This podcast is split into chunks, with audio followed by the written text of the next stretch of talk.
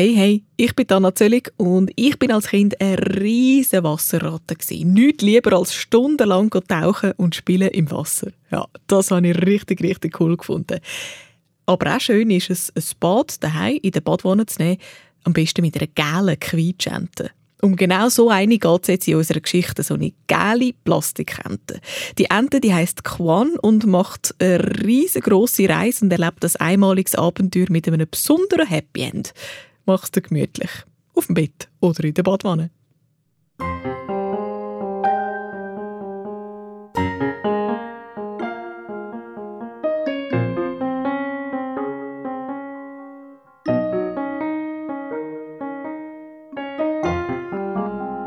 Es ist eine unglaubliche Geschichte, die ich euch erzählen will. Aber sie ist wahr. Sie ist wirklich passiert. Sogar die Zeitungen haben darüber geschrieben. Es ist die Geschichte von einer Plastikente. Eine gelbe mit rotem Schnabel, wie ihr sie in der Badewanne habt. Angefangen hat alles in einer Fabrik in China.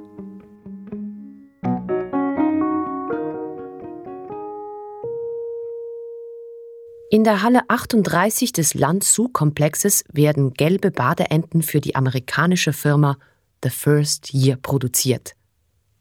21 Enten in der Minute und 29.000 Enten pro Tag spuckt die Fabrik aus. Die Badeenten kommen durch Strangpressen zur Welt. Eine gelbe Plastikmasse wird in eine Form gefüllt, anschließend wird ein Strang mit Druckluft angebracht und der Plastikklumpen wird in die Form gepresst.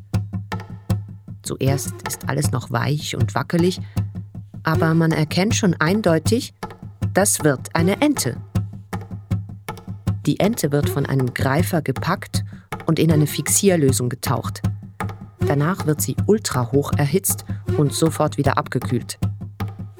Der Schnabel wird in ein rotes Farbbad getaucht und zwei Düsen spritzen die Augen.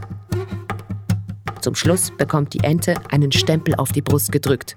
The First Year Made in China. Die Ente wird auf ein Fließband gelegt und dort fließt, fließt, fließt sie auf einen Abgrund zu. Dort unten steht ein riesiger Container mit Tausenden von Enten. Die sitzen da und denken an ihren Bestimmungsort. Amerika, Badewanne, Amerika. Badewanne. Amerika. Unsere Ente fließt genauso auf dem Fließband und fließt und fließt und fällt in den Container. Aua! Da hat sie andere Enten. Viel andere Enten. Äh, uh, viel. Die sehen alle gleich aus. Sehe ich auch so aus? Die Ente schielt nach unten. Gel. Schnabel? Die Ente schielt nach vorne. Rot. Ich sehe genau gleich aus wie alle anderen. Was? Was steht dort bei denen auf dem Bauch? T first Jahr. Die Ente kann lesen. Mate in China. Da steht ja auf jeder Ente genau das Gleiche. Te first Jahr Mate in China, te first Jahr Mate. Heissen alle gleich? Heiss ich auch so? Die Ente schielt wieder nach unten. Te first Jahr Mate in China. Ich will anders heißen. Ich heiße Quan. Kurz und bündig Quan. Passt besser.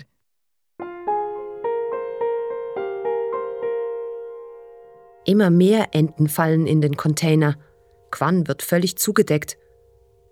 Und dann ist der Container voll. 29.000 gelbe Badeenten auf einem Haufen. Eine unglaubliche Menge. Und plötzlich geht alles sehr schnell. Quan wird mit den anderen Plastikenten auf einen Lastwagen gepackt und fünf Tage lang quer durch China gefahren. Dann werden die Enten auf ein großes Frachtschiff geladen, auf die Caterpillar. Das ist ein Riesenschiff. Auf ihr haben 1648 Container Platz. Auf Deck werden immer zehn Container nebeneinander und fünf Container übereinander gestapelt. Quan und ihre 28.999 Verwandten haben einen sehr gefährlichen Platz erwischt. Ihr Container liegt zu oberst in 30 Meter Höhe, ganz vorne und ganz außen. Aber das wissen die 29.000 Enten nicht und deshalb denken sie weiter an ihren Bestimmungsort Badwanne, Amerika, Badwanne, Amerika, Badwanne, und ahnen Amerika, nicht, Badwanne, dass sie nie Amerika. dort ankommen werden.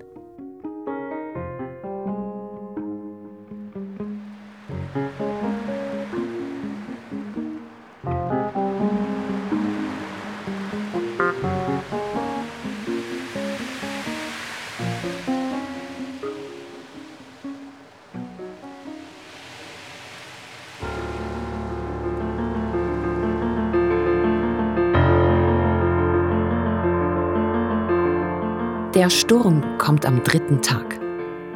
Es ist einer jener Stürme, die den Koch veranlassen, die Suppe vom Menüplan zu streichen. Meterhohe Wellen donnern gegen das Schiff. Immer wieder legt sich der Frachter gefährlich auf die Seite. Für solche Kräfte sind die Halterungen der Container nicht gemacht. Einige von ihnen reißen und springen ab wie Champagnerkorken. Auch beim Entencontainer. Dieser rutscht langsam auf den Abgrund zu, hängt noch einen Wellenschlag lang über der Kante in 30 Meter Höhe, dann kippt er. Der Container schlägt mit solcher Wucht auf dem Wasser auf, dass er sofort auseinandergerissen wird. Wasser strömt ein und 29.000 Plastikenten werden auf den schäumenden Pazifik gespült. Was ist jetzt? Was, was ist jetzt? Hä? Quan sieht eine haushohe Welle auf sich zukommen, dann wird sie vom Pazifik verschlungen und taucht unter. Hilfe! Quan wirbelt herum, weiß nicht mehr, wo oben und unten ist. Und endlich wird sie wieder an die Wasseroberfläche gespuckt. Wieder zurück in die Fabrik. Die nächste Welle kommt. Sie schleudert Quan in den schwarzen Schlund des Meeres. Das Meer macht mit ihr, was es will. Ich will wieder ein Plastikklumpen sein. Kaum ist die Welle weg, schwimmt Quan wieder oben auf. Die nächste Welle kommt, Quan taucht unter, wirbelt und schwimmt wieder oben auf. Ich kann schwimmen. Ich kann gut schwimmen. Ich kann sehr gut schwimmen. Nicht einmal die größte Welle kann Quan etwas anhaben. Komm, komm. Quans Begeisterung treibt den Ozean zur Raserei. Die Wellen werden steiler und höher. Und Quans Begeisterung wächst. Unermüdlich tanzt sie auf dem Pazifik, der sich bis zur Erschöpfung austobt.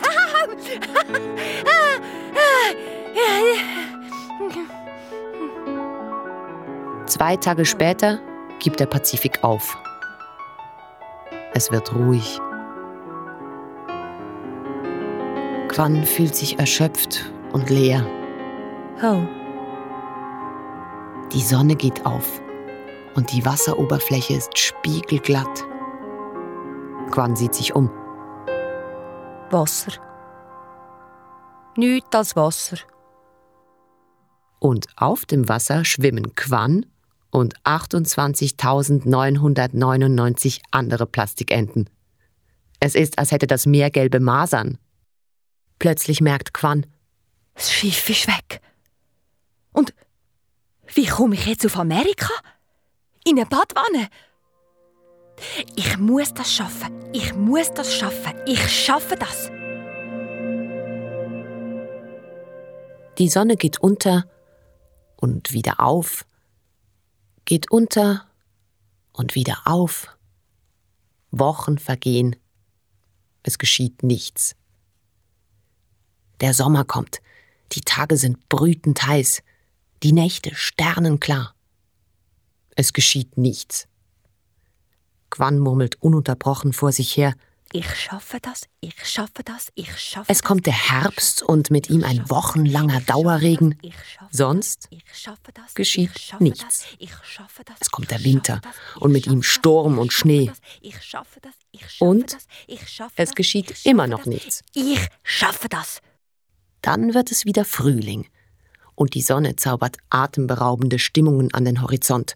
Wow! Aber es geschieht nichts. Und weil jetzt gerade nichts geschieht, möchte ich euch jemanden vorstellen. Er spielt in dieser Geschichte eine wichtige Rolle. Curtis? Hello? Hello? Hello? Hello? Curtis? Is anybody there? Curtis, Hello? it's your turn. Oh, hi. Grüezi. Ich bin Curtis. Curtis Ebbesmeyer is my name. Oceanography is my game. That's right, ich bin Ozeanograph. Mein Spezialgebiet sind Meeresströmungen innen. Ich beobachte alles, was auf dem Meer treibt.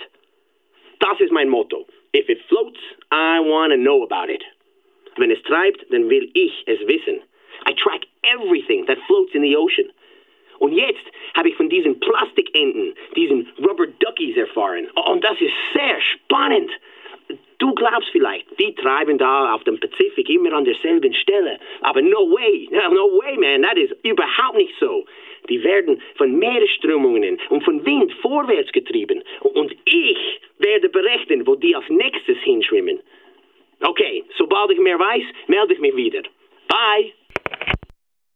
Quan und die anderen Enten kommen also vorwärts. Aber es passiert immer noch nichts. Aber plötzlich passiert doch etwas. Hey, es. Dings? Quan entdeckt ein kleines rotes Boot.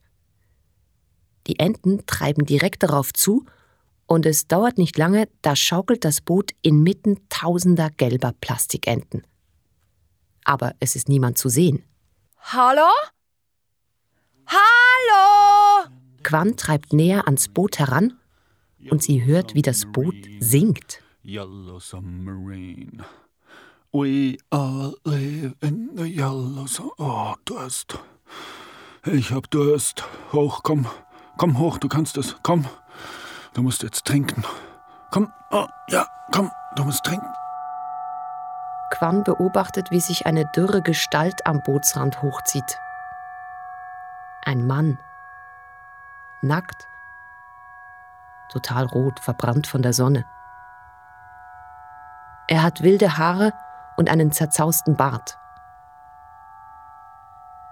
Plötzlich reißt er die Augen auf. Er hat eine Ente entdeckt. Yeah. Mühsam lehnt er sich aus dem Boot und versucht, die Ente aus dem Wasser zu fischen. Komm. Komm. Komm zu mir. Komm. Komm, komm, ja. Komm, ja. Ich hab dich. Yeah. Seine Augen leuchten. Er freut sich wie ein kleines Kind über die Ente. Yeah. Und dann entdeckt er noch eine Ente. Und noch eine. So viele Enten. Das, das ganze Meer ist voll davon. Er ist verwirrt. Wo kommen all diese Enten her? Endlich begreift er. Moment. Wo Plastikenten sind, sind auch Menschen. Wo Menschen sind, ist auch ein Schiff. Ich bin gerettet. Hilfe! Hallo! Hier! Er sucht den Horizont ab. Wo ist dieses Schiff? Wo ist dieses verdammte Schiff? aber weit und breit kein Schiff in Sicht. Da, da, da, da ist kein Schiff. Ein Flugzeug. Vielleicht ein Flugzeug am Himmel. Da ist kein Flugzeug. Da ist auch kein Flugzeug. Hilfe! Immer verzweifelter schreit er, Hilfe! bis er begreift, Da ist gar niemand. Quan sieht, wie der Mann, der gerade eben noch geschrien hat, was das Zeug hält, von einer Sekunde auf die andere verstummt und sich wie in Zeitlupe hinsetzt. Er springt aber sofort wieder auf und fängt wieder an zu schreien. Diesmal vor Wut. Da ist gar niemand. Komm. Er beißt in die Ente, die er immer noch in der Hand hält. Er versucht ihr den Kopf abzureißen. Er schleudert sie zurück ins Meer. Jetzt ist der Mann am Ende seiner Kräfte. Er bricht zusammen und wimmert nur noch leise. Dann wird er ganz still. Quan ist begeistert. Wie der sich gefreut hat und wie der um Hilfe gerufen hat, mit seiner ganzen Kraft und wie der wütig geworden ist. Seine Augen blitzt. Und dann das Brüllen am Schluss. Das hat Quan berührt. Und alles, was ich kann, ist schauen. Nichts außer schauen. Ganz langsam entfernen sich die Enten vom kleinen roten Boot. Jeden Morgen, wenn die Sonne wieder aufgeht, ist das Boot wieder ein Stück geschrumpft. Schließlich ist es nur noch ein Punkt am Horizont und eines Tages ist es ganz verschwunden. Die Enten sind wieder allein.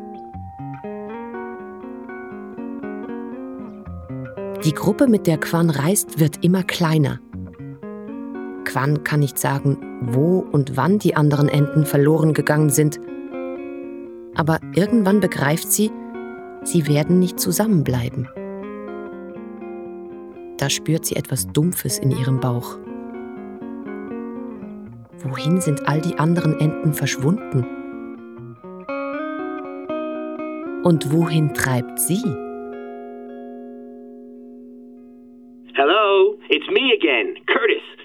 Ebbesmeyer. Ich habe good news.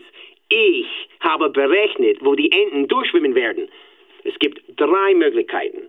Erstens, es gibt auf dem Pazifik eine große kreiselförmige Strömung.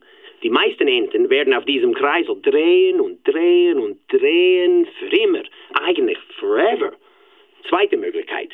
Die Enten gehen auf diesen Kreisel, aber die stranden unterwegs, zum Beispiel in Hawaii. And those are the lucky ones. yeah.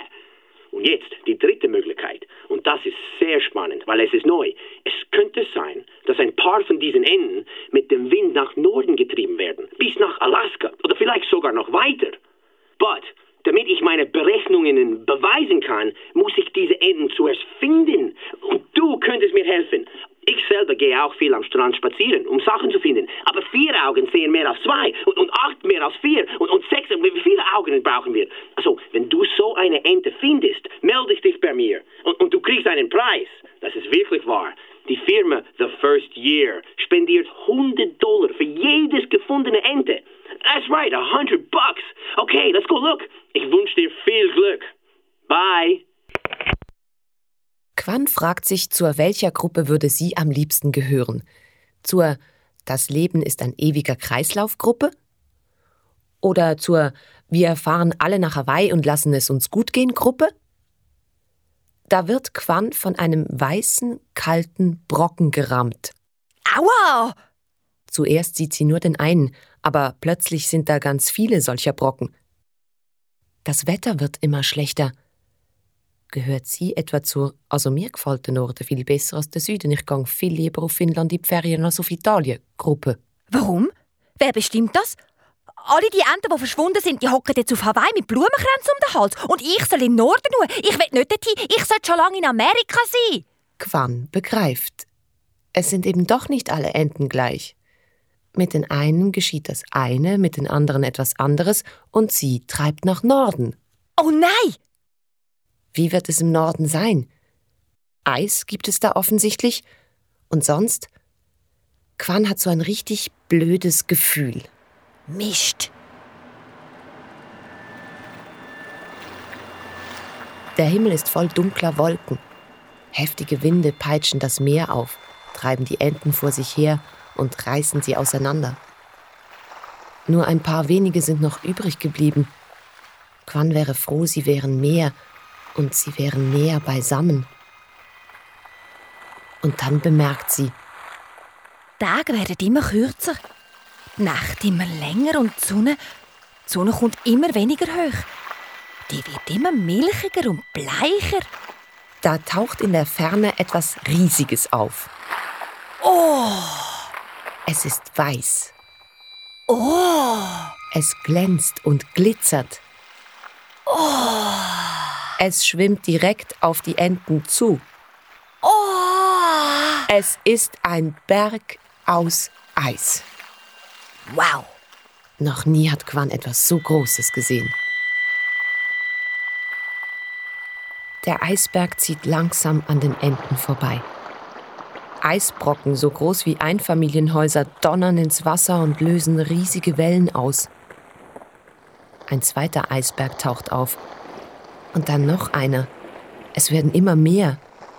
Eisberge in allen Formen und Größen tauchen auf. Eine ganze Eislandschaft entsteht. Ui. Plötzlich geht es um Leben und Tod.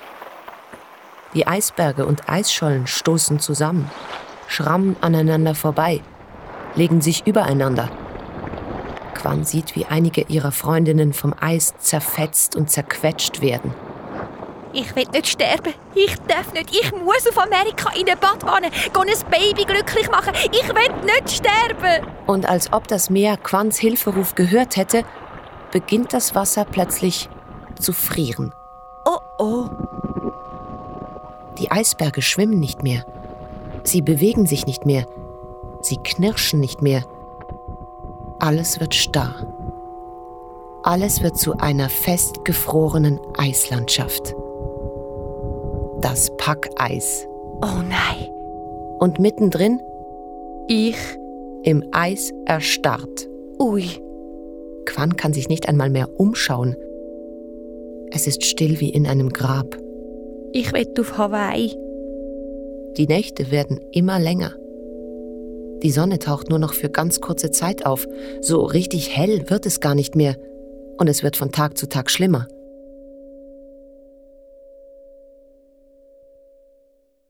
Zwei Wochen später ist die Sonne verschwunden. Tag und Nacht gleichen sich. Beide sind nur noch schwarz. Aber das ist noch nicht alles. Es beginnt zu schneien. Oh nein. Nach wenigen Stunden ist Quan bis über den Kopf eingeschneit. Wochenlang, monatelang sitzt Quan unter dieser Schneedecke fest. Alles ist schwarz und kalt. Am Anfang hat Quan noch Angst, aber irgendwann fühlt sie überhaupt nichts mehr. Sie glaubt nicht mehr daran, dass sich je wieder etwas ändern würde. Das ist der schlimmste Ort auf der ganzen Welt. Ich will tot sein. Aber dann, nach langer, langer Zeit, ändert sich doch etwas. Licht? Licht? Das, das ist Licht! Es wird Frühling. Yeah!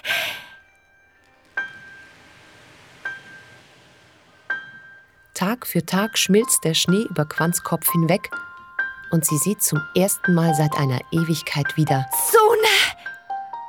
Sie ist so geblendet, sie kann kaum aufs glitzernde Eis gucken. Sonne!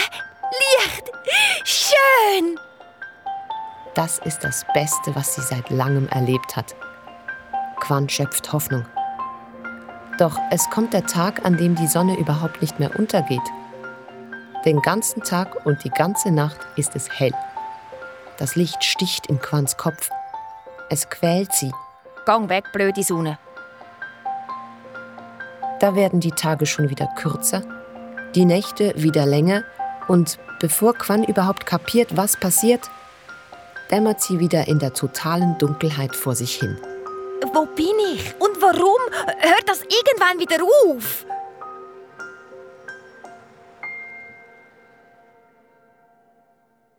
Hello? Hi, it's me, Curtis. Ich habe fantastische News gekriegt. Jemand hat 100 Dollar gewonnen. Er hat im nördlichen Polarmeer ein Rubber Ducky gefunden. Unbelievable! Und das ist vom chinesischen Meer bis dorthin geschwommen. Etwa 8000 Kilometer in drei Jahren. Und diese Enten treiben jetzt langsam mit dem Packeis gegen Westen. Im nördlichen Polarmeer gibt es nämlich auch eine kreiselförmige Strömung, der sogenannten Beaufort Gyre. Und so kommen die Enten etwa 1,8 Kilometer pro Tag vorwärts. Oh, I am so happy. Ich werde berechnen, wo sie als Nächste hinschwimmen. Und denk daran, mein Motto ist, if it floats, I want to know about it. Yeah. Quan sitzt immer noch im Eis fest. Dass sie 1,8 Kilometer pro Tag vorwärts kommt, davon merkt sie überhaupt nichts. Aber im nächsten Frühling macht Quan eine Entdeckung. Ein Mensch. Dort mit im Eis. Der Mann trägt eine weiße Eisbärenhose und eine hellblaue Gore-Tex-Kapuzenjacke. Er steht regungslos über ein Eisloch gebeugt und hält ein Harpunengewehr im Anschlag. Am Ende der Harpune ist ein Seil befestigt. Stundenlang steht er so da und lässt das Loch nicht aus den Augen. Stundenlang. Und dann passiert es. Fast hätte Quan den Moment verpasst. Der Mann drückt ab und greift blitzschnell nach dem Seil. Das Seil zieht nach unten, der Mann schlittert aufs Eisloch zu, aber er lässt nicht los. Ich kann einer! Ich kann einer! Hilfe, komm mit! Komm mit, Hilfe! Andere Menschen rennen herbei. Männer, Frauen, Kinder. Alle ziehen am Seil.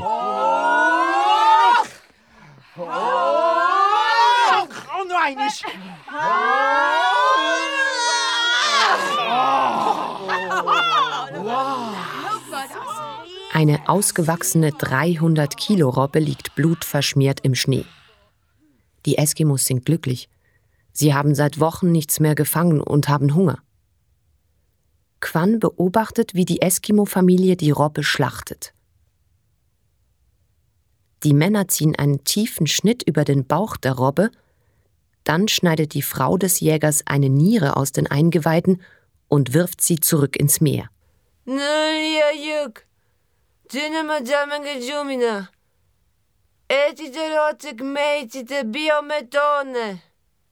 Sie sagt, Mutter des Meeres, wir danken dir, möge da noch mehr sein, wo dies herkam. Dann ziehen die Männer der Robbe das Fell wie ein Kleidungsstück ab, schneiden das Tier in gleich große Stücke und verteilen sie an alle. Die Eskimos laden die Beute auf ihre Schneemobils und fahren davon. Hey, nicht wegfahren! Menschen? Wo kommen die her? Die leben da im Dunkeln, in der Kälte. Ja, aber warum sind die nicht auf Hawaii? Und was? Die Frau hat an der Mutter vom Meer Danke gesagt. Wer ist das? Wo bin ich da? Hallo? Kann mir jemand eine Antwort geben? Quan konzentriert sich. Sie hat eine besondere Fähigkeit, derer sie sich wahrscheinlich nicht bewusst ist. Wenn sie sich etwas sehr, sehr wünscht, kann sie sich so konzentrieren, dass das Gewünschte eintritt. Und genau so ein Magic Moment passiert jetzt. Wer kann mir Antwort geben? Gut, da hat es ja niemand. Aber es muss eine Lösung geben. Quan konzentriert sich noch mehr. Ich will eine Antwort. Ich will eine Antwort. Ich will eine Antwort.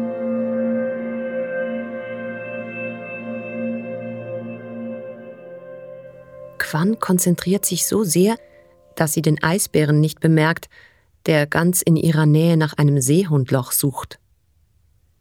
Erst als seine nasse Schnauze an ihr schnüffelt, schrickt sie hoch. Jesus! Der Eisbär kennt diesen Gummigeruch nicht, aber er hat Hunger. Er sperrt seinen Rachen weit auf und verschluckt Quan. Ah, ah, Sie verschwindet in einem schwarzen Schlund. Dann kann sie sich an nichts mehr erinnern. Als Quan wieder zu sich kommt, ist sie an einem fremden, seltsamen Ort. Alles ist wie ein Traum. Eine weiße Gestalt erscheint. Ich bin Tornarsuk, der Geist des Eisbären. Willkommen in unserer Welt. Du hast gefragt, wer die Mutter des Meeres ist. Folge mir. Ich führe dich zu ihr, auf den Grund des Meeres. Quan merkt, dass sie sich bewegen kann. Sie schwebt. Komisch.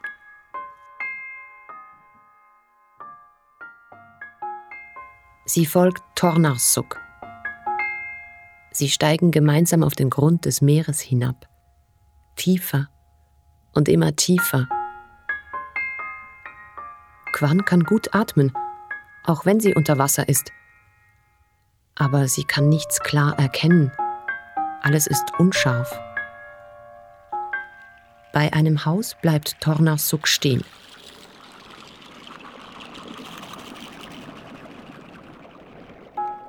Hier wohnt Nuljayuk, die Mutter des Meeres. Sie ist wütend auf die Menschen. Sie sind voller Sünde. Zur Strafe hält sie alle Tiere des Meeres gefangen. Und die Eskimos müssen Hunger leiden. Bevor Nuljayuk zur Mutter des Meeres wurde, lebte sie als Waisenmädchen bei den Menschen. Eines Tages fuhren die Kinder im Kajak übers Meer. Die Kinder schubsten Nuljajuk und sie fiel ins eisige Wasser. Nuljajuk versuchte wieder ins Boot zu klettern, aber die Kinder stießen sie immer wieder ins Wasser zurück. Mit letzter Kraft klammerte sich Nuljajuk am Rand des Bootes fest. Die Kinder grinsten Sie zückten ihre Messer und schnitten Nuljajuk einen Finger nach dem anderen ab. Nuljajuk sank bis auf den Grund und verwandelte sich in die Mutter des Meeres.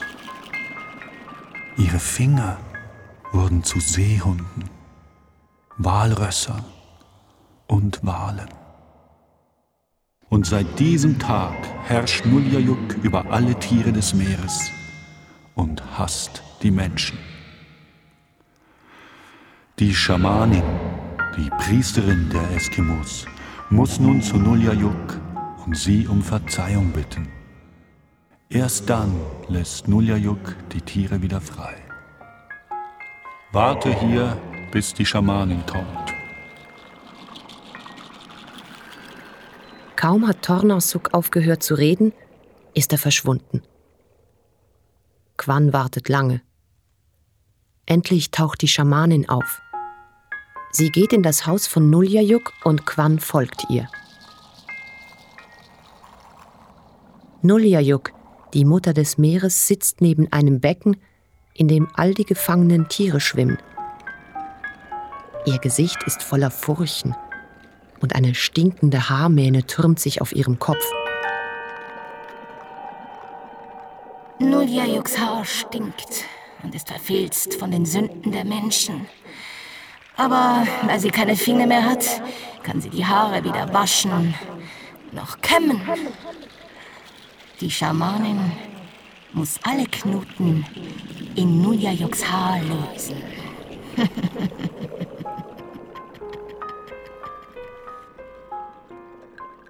Vorsichtig nähert sich die Schamanin der Mutter des Meeres. Nuljajuk faucht. Die Schamanin beginnt ihr Haar zu säubern. Nuljajuk zählt alle Sünden der Menschen auf. Für jeden Knoten in ihrem Haar eine Sünde. Die Schamanin lässt sich nicht aus der Ruhe bringen und als sie alle Knoten im Haar gelöst hat, bittet sie Nuljajuk um Verzeihung. Nuljajuks Haar ist wieder sauber und glänzt. Aber wenn Nuljajuk den Menschen verzeihen soll, musst du noch eine Prüfung bestehen. Nuljajuk ruft Ella Versenjok, die Bauchaufschlitzerin, zu sich. Ella Versenjok! Ella Versenjok! Eine kleine zierliche Frau betritt das Haus. Sie geht auf die Schamanin zu und lächelt sie freundlich an. Ich bin Ella Versignok, die Bauchaufschlitzerin. Wenn es mir gelingt, dich zum Lachen zu bringen, Darf ich dir den Bauch aufschlitzen und die Eingeweide herausreißen? Wenn du nicht lachst, hast du die Prüfung bestanden. Dann fange ich mal an. Ella Versignok schneidet Grimassen und hampelt vor der Schamanin herum. Sie streckt ihr die Zunge heraus, lässt die Hosen herunter und schüttelt ihre Brüste. Die Schamanin bleibt ganz ruhig. Ella Versignok erzählt einen Witz nach dem anderen. Jörg rennt zu seiner Mutter. Mama, Mama, mein Frosch kann meinen Namen sagen. Er dreht dem Frosch den Hals um. Der Frosch macht Jörg. Quan muss lachen und hofft, dass Ella Versignok es nicht bemerkt. Die Schamanin aber, die zuckt nicht einmal mit dem Mundwinkel. Sie hat einen Trick.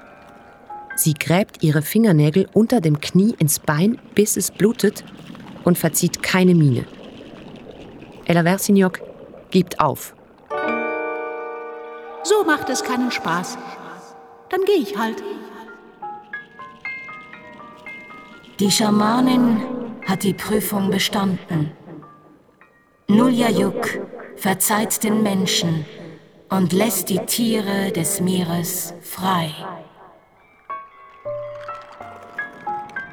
Nuljajuk nimmt die Tiere aus dem Becken und schleudert sie auf den Boden. An der Stelle öffnet sich ein Strudel und reißt die Tiere zurück ins offene Meer. Die Zeit der Not ist vorbei.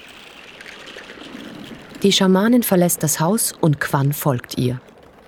Vor dem Haus wartet schon Tornarsuk. Komm, Quan. Ich führe dich zurück in deine Welt. Du, warum hat Ella Versignok dieser Frau den Bauch aufschlitzen? Es gibt viele Fragen und wenig Antworten. Alle Dinge haben eine Seele. Die Tiere, die Menschen, das Meer und der Wind. Aber jeder muss seinen eigenen Weg gehen.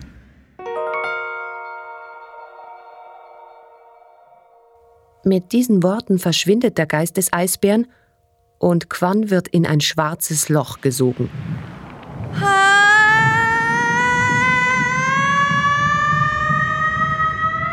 Zur gleichen Zeit bekommt der Eisbär fürchterliche Bauchschmerzen.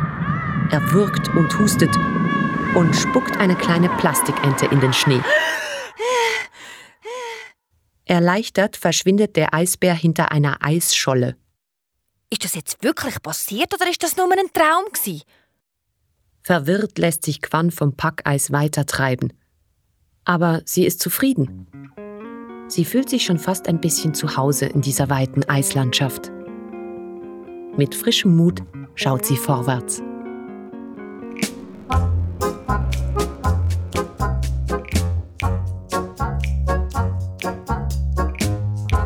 Im Sommer wird Quan in einen Fjord getrieben. Am Ende des Fjords liegt ein kleines Schiff vor Anker. Das Schiff gehört Hein Hinzen.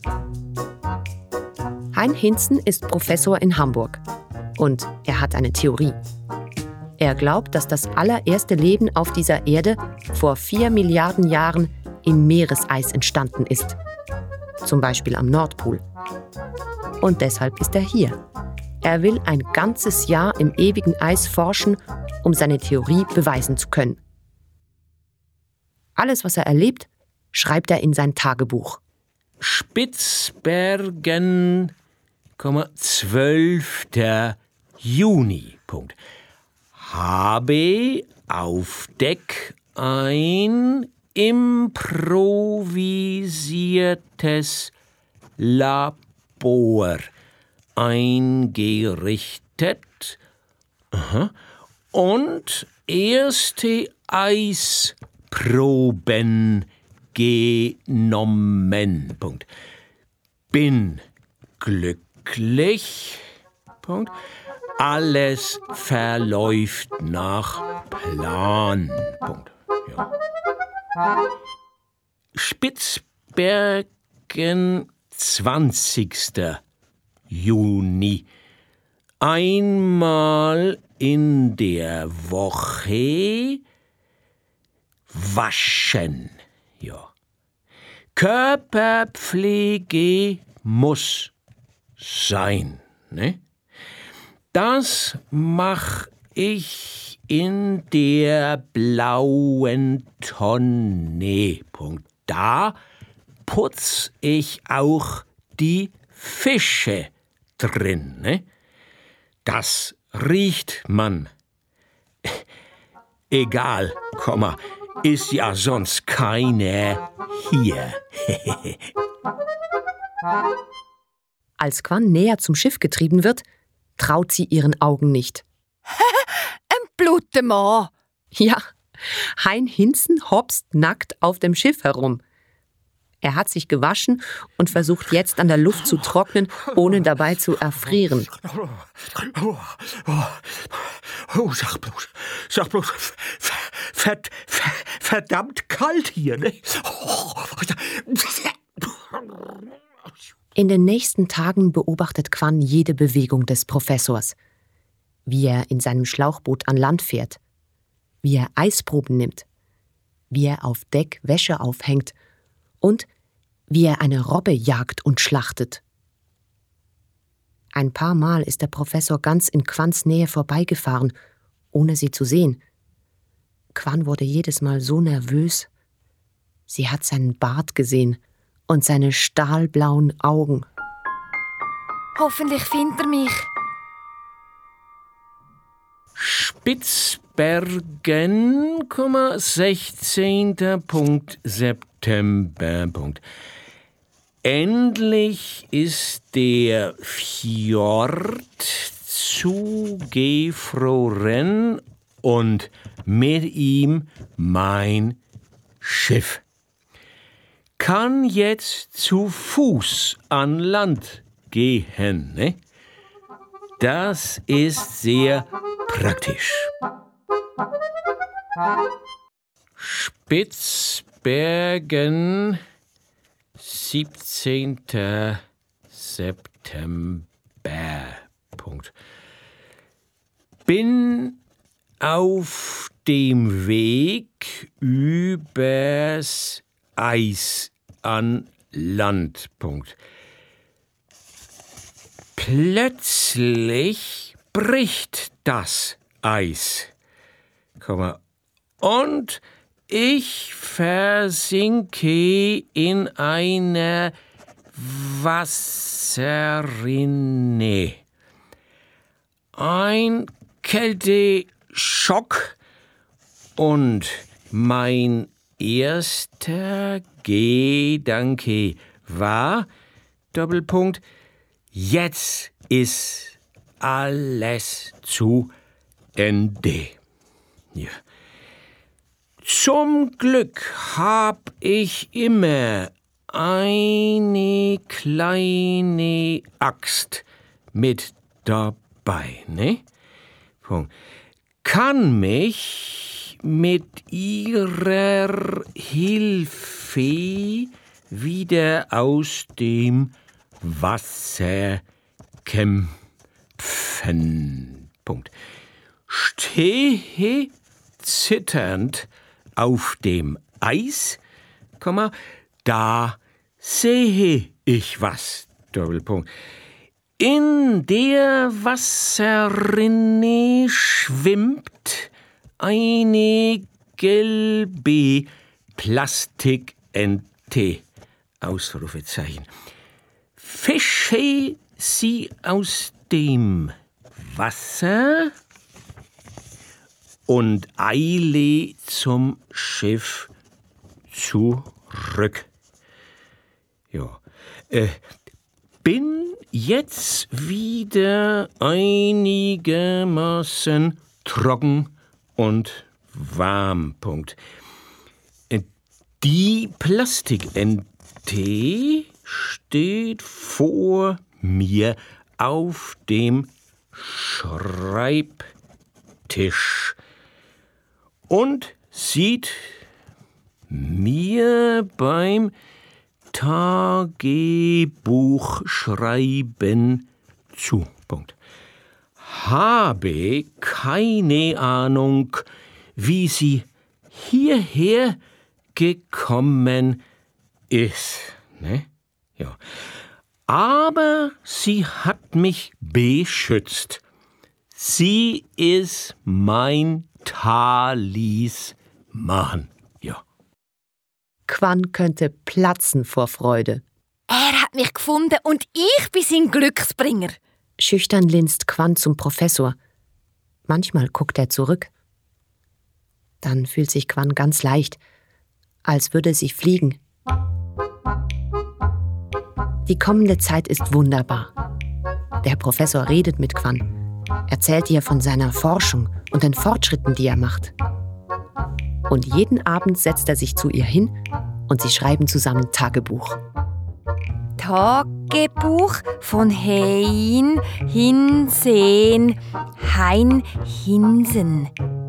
Sie schlafen gemeinsam ein Gute Nacht, Professor. und sie stehen am Morgen zusammen auf. Guten Morgen, Professor. Einmal erzählt der Professor Quan von seiner Einsamkeit. Er nimmt Quan in die Hände und drückt sie an sein Gesicht. Quan wird knallrot. 13. Oktober. Punkt. Die Temperatur ist über Nacht gesunken. Punkt.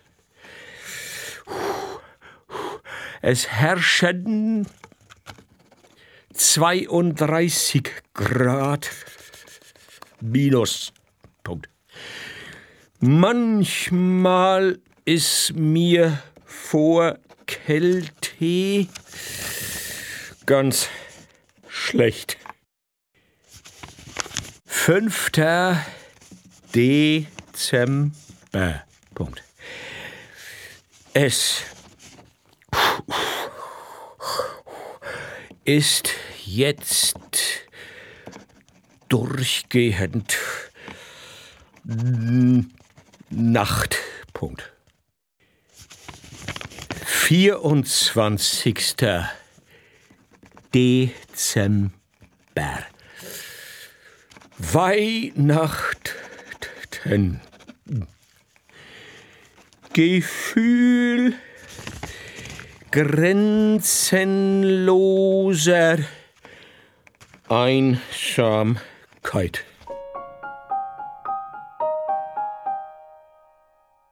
Eines Abends nimmt der Professor Quan vom Tisch. Aber Quan freut sich nicht, denn der Professor ist betrunken. Heute ist Silvester, nicht? Schluss mit Depression, ne? Sch Sch Champagner. Der Professor läuft mit Quan auf den gefrorenen Fjord hinaus. Er stellt sie in den Schnee und öffnet eine Champagnerflasche. Drei, zwei, eins. Prosit Neujahr! Er trinkt aus der Flasche und setzt erst ab, als sie leer ist. Dann plumpst er wie ein Sack in den Schnee und rührt sich nicht mehr. Quan hat Angst. Du darfst nicht da liegen bleiben. Du verfrierst. Nun kommt Quans zweiter Magic Moment. Du darfst da nicht liegen bleiben. Du darfst da nicht liegen bleiben. Du darfst da nicht liegen bleiben.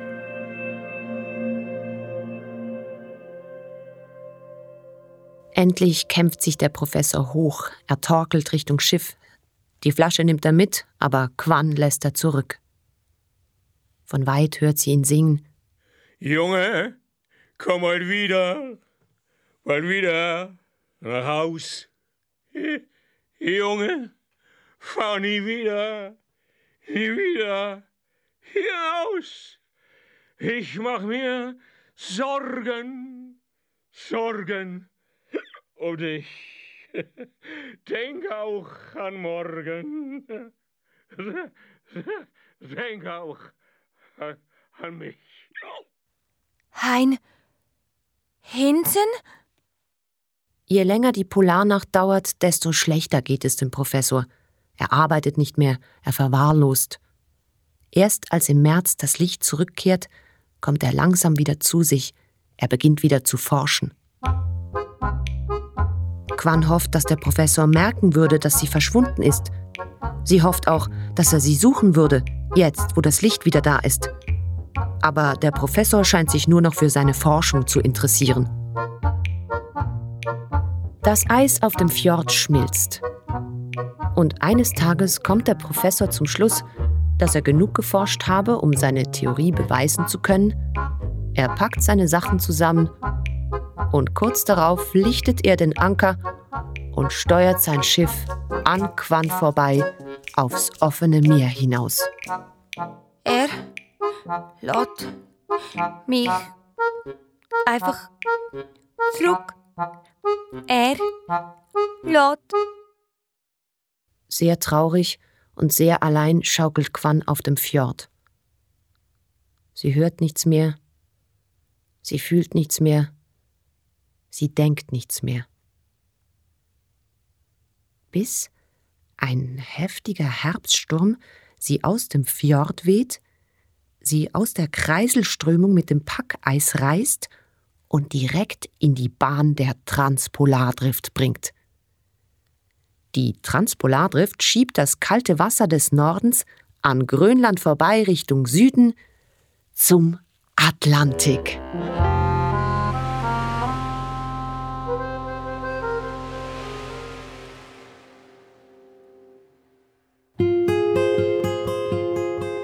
Quan treibt wieder auf offenem Meer. Und da wird sie beinahe von einem Fischkutter überfahren.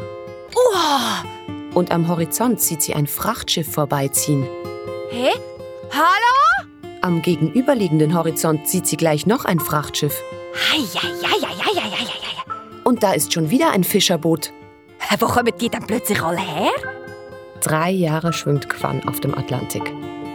Sie treibt an 90 Kreuzfahrtschiffen, 471 Öltankern, 1248 Frachtschiffen, 536 Kühlschiffen, einem Kabelverleger, 3316 Fischerbooten, einem Greenpeace-Schiff, einer Segelregatta, fünf Eisbrechern, an 37 Ölbohrplattformen, zwei Offshore-Windanlagen, 14 U-Booten, 23 Flugzeugträgern und an einem Atommüllversenker vorbei.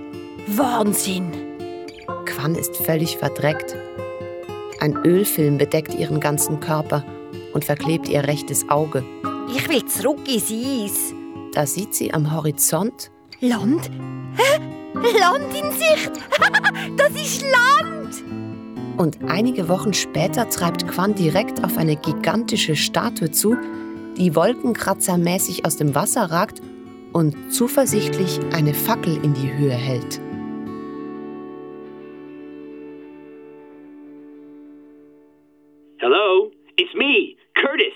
Ich muss dir etwas Fantastisches erzählen. Ich war in New York, im Hafen unterwegs. Und da sehe ich, im Hudson River schwimmt eine gelbe Ente. Oh man, I was so aufgeregt. I, I took off my clothes and I jumped right into the river. Ich bin rein in den Fluss. Und check this out. Es hatte den richtigen Stempel auf der Brust.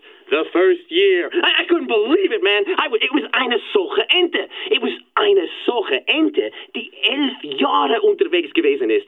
Oh my God, this was, this was the happiest day of my life. Meine Berechnungen waren richtig. Ja, endlich, endlich bekomme ich die Anerkennung, die, endlich die, die, die Anerkennung, die ich verdiene, bekomme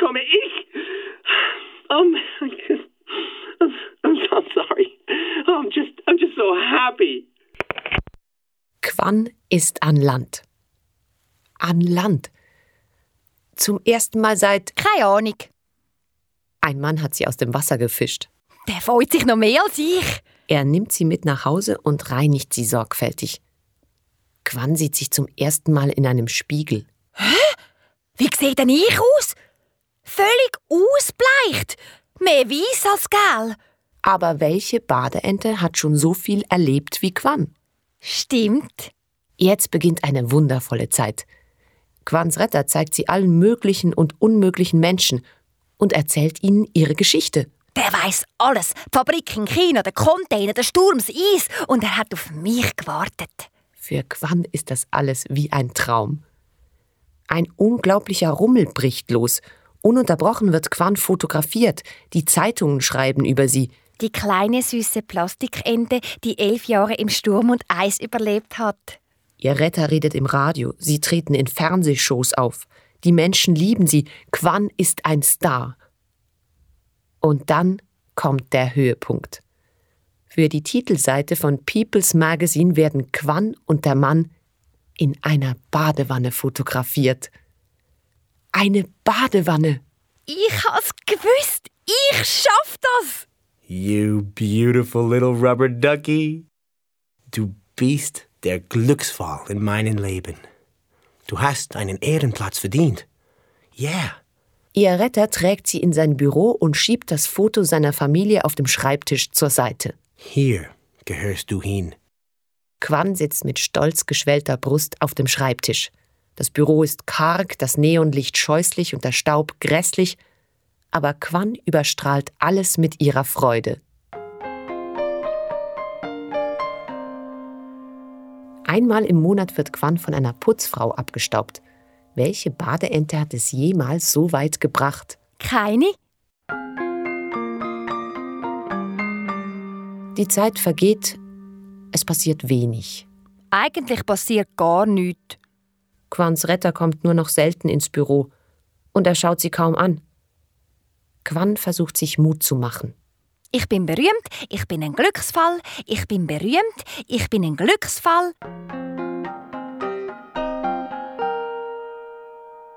Aber sie selber ist nicht glücklich. Quan langweilt sich. Und plötzlich fällt ihr ein, woran sie während des ganzen Rummels überhaupt nicht mehr gedacht hat. Das Eis, die Sonne, die ewige Nacht und der Professor. Eine Sehnsucht erwacht in ihr, die größer ist als jede Angst und Verzweiflung, die sie je empfunden hat. Sie denkt an Nuljajuk, die Mutter des Meeres, an Tornarsuk, den Geist des Eisbären. Es gibt viele Fragen und wenig Antworten. Alle Dinge haben eine Seele, die Tiere, die Menschen, das Meer und der Wind. Aber jeder muss seinen eigenen Weg gehen. Eines Tages hört Quan ein Telefongespräch von ihrem Retter mit. Hi, Curtis here. Yeah, how you doing? Du, ich habe fantastische Neuigkeiten. Ein Frachter hat vor Südamerika ein paar Container verloren und jetzt treiben 60.000 Eishockey-Handschuhe im Atlantik. Oh my God, can you believe it?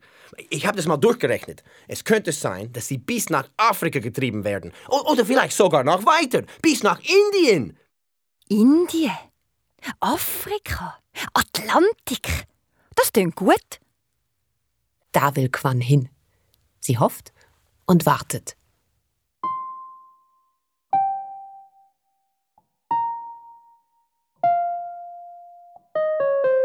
Eines Abends, als die Putzfrau Quan abstaubt, fragt eine Stimme: Du Mami, was hast du da?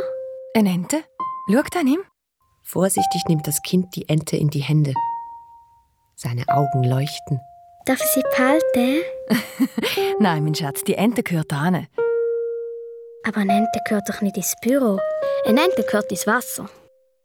Und als die Mutter nicht hinschaut, packt das Kind die Ente heimlich in seine Schultasche.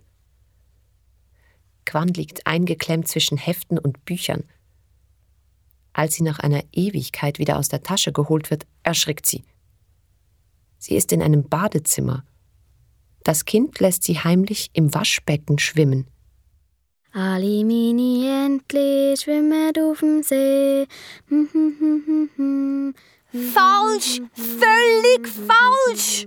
Nicht das Singen, nein, aber der Ort. Quan konzentriert sich und denkt mit aller Kraft, und das ist nun der dritte und letzte Magic Moment. Atlantik, Atlantik, Atlantik.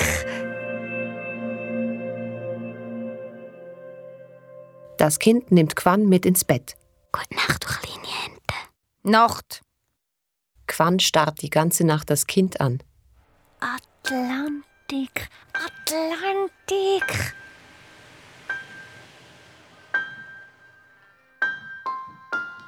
Am nächsten Morgen packt das Kind Quan wieder in die Schultasche. Sie wird von einem Sandwich fast erdrückt.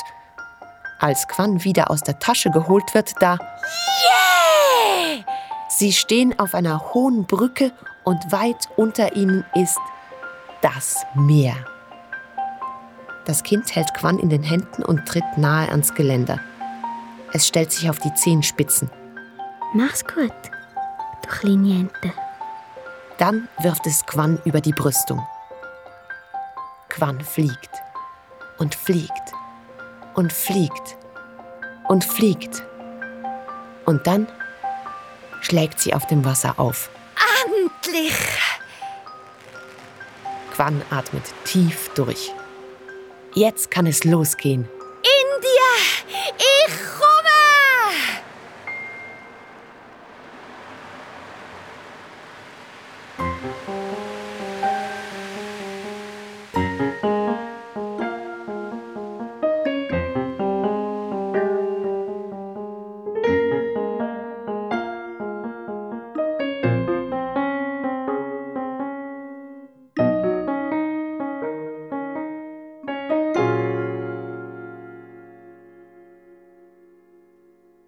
Tolle Abenteuergeschichte, oder?